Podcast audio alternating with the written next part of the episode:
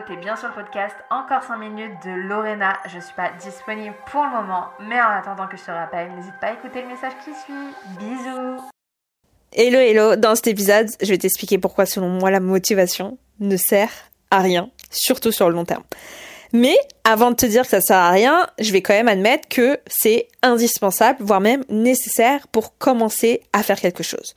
Parce que selon moi, la motivation, c'est la première chose qui vient quand on a envie de faire quelque chose. C'est-à-dire quand on a envie de se lancer dans l'entrepreneuriat, quand on a envie de faire du sport, quand on a envie de se coucher toujours à la même heure, on est hyper motivé. Bref, c'est quelque chose qui est pour moi essentiel et je pense que là, on est encore dans cette période de résolution pour janvier 2024 et du coup, bah, il y a beaucoup de personnes, comme on peut voir sur les réseaux sociaux, qui prennent des résolutions, ce qui est très bien. On est un peu pris par cet élan d'envie et de motivation que nous apporte la nouvelle année et que nous apportent les réseaux sociaux et d'autres personnes qui se mettent aussi à faire des nouvelles choses.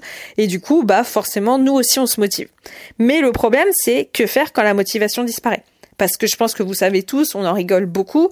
Bah oui, il y a plein de monde qui arrive à la salle de sport euh, du 1er au 31 janvier, mais en février-mars, il n'y a plus personne.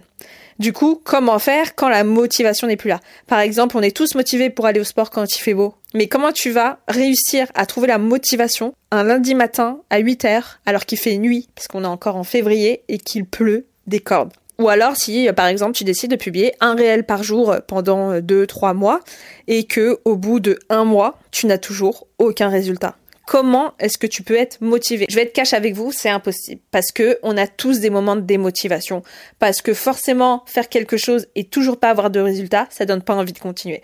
Parce que forcément quand il pleut, qu'il fait nuit, qu'il fait froid, bah t'as la flemme d'aller au sport. Donc c'est normal déjà de ne pas avoir la motivation. Mon but c'est pas de vous faire culpabiliser, mais c'est de vous expliquer que c'est pas dans la motivation que vous devez chercher cette envie de faire les choses. Du coup, Comment faire Pour moi, ce qui va être très très important, ça va être déjà d'apprécier le processus et de savoir où on va. Quand je dis apprécier le processus, c'est vraiment pas penser aux résultats à court terme, mais plutôt se dire que oui, Peut-être j'aurai pas les résultats d'ici deux, trois semaines, voire un mois, mais je sais que sur le long terme, si je continue à faire mes efforts, j'aurai des résultats. Donc c'est important de pas se dire ouais je fais quelque chose et en un mois je vais réussir. Parce que si on prend encore une fois l'exemple du sport, c'est pas en allant au sport juste pendant un mois que vous allez, euh, je sais pas, avoir des bêtes d'abdos et avoir le cul de Kim Kardashian. Non, ça prend du temps. C'est pareil pour Instagram. C'est pas parce que vous publiez tous les jours pendant un mois que vous allez avoir 10 cas d'abonnés et 10 cas de CA. Non, ça prend du temps. Du coup, c'est important d'apprécier le processus et pas le résultat, et surtout de savoir où on va. Parce que sans objectif, à quoi bon faire quelque chose? Pourquoi est-ce que tu irais faire du cardio ou du running si ton objectif c'est pas par exemple de perdre du poids ou d'améliorer tes performances? Pourquoi est-ce que tu vas te prendre la tête entre guillemets à publier et faire une newsletter chaque semaine si tu sais pas trop pourquoi tu le fais? Donc c'est important de se demander pourquoi on fait les choses. Moi par exemple, je sais que sur YouTube, je vais pas percer de suite. Je vais pas faire 10 4 vues, etc. J'en suis consciente. Mais moi, mon objectif, ça va pas forcément être de faire 10 000 vues. Ça va être de connecter, de créer du lien. Je vise le long terme et la connexion. Pareil, si tu te mets à faire du sport, tu te dis pas en un mois je vais avoir le cul de Kim Kardashian. Mais tu peux commencer par te dire bah voilà, je vais euh, peut-être améliorer mes performances, je vais euh, faire un squat à 20 kilos, puis à 30, à 40 kilos. Vous voyez ce que je veux dire? C'est vraiment décomposer les objectifs pour arriver vraiment à son objectif final. Parce que si on n'aime pas le processus, qu'on n'a pas un but défini, qu'on a divisé en plein petits objectifs, c'est difficile de tenir. Donc se demander pourquoi est-ce qu'on fait les choses Est-ce qu'on le fait pour soi ou pour les autres? Ça c'est aussi important à prendre en compte, c'est que c'est pas parce que il euh, y a des gens qui font du pilate, du yoga ou qui boivent du matcha à 6 heures du mat que vous devez le faire. Si vous le faites, c'est pour vous. C'est pas pour les autres. C'est pas pour le montrer à Instagram ou sur Pinterest. C'est parce que vous aimez les choses. Vous aimez ce que vous êtes en train de faire. Si vous allez au sport, c'est pas pour faire genre je vais au sport et euh, faire une fake life sur vos stories. C'est parce que vous commencez à aimer ça. Donc c'est important aussi de pas se tromper de but. Les rêves de votre influenceuse ou créateur préféré ne sont peut-être pas les mêmes que les vôtres. Donc ce n'est pas, encore une fois, parce que eux font comme ça, que vous devez faire comme ça. Choisissez, apprenez à vous connaître, apprenez à vous aimer pour faire des choses que vous aimez et pour tenir sur la durée. Et du coup, j'en viens à mon troisième point qui est la discipline. Parce que pour moi, la motivation, comme on l'a dit, ça vient au début, mais ça part très vite. Et pour tenir, comme je vous l'ai dit, il faut vraiment apprécier ce que l'on fait et avoir un objectif clair qu'on va diviser peut-être en plein de petits objectifs, mais il faut surtout avoir de la discipline. Pour moi, c'est beaucoup, mais beaucoup, beaucoup plus important que la motivation. Parce que la motivation, c'est vraiment quelque chose qui est extérieur à nous. On est motivé d'aller à la salle parce qu'il fait beau. On est motivé de faire du sport parce qu'il y a une pote qui nous accompagne. On est motivé d'y aller parce qu'on a acheté une nouvelle tenue.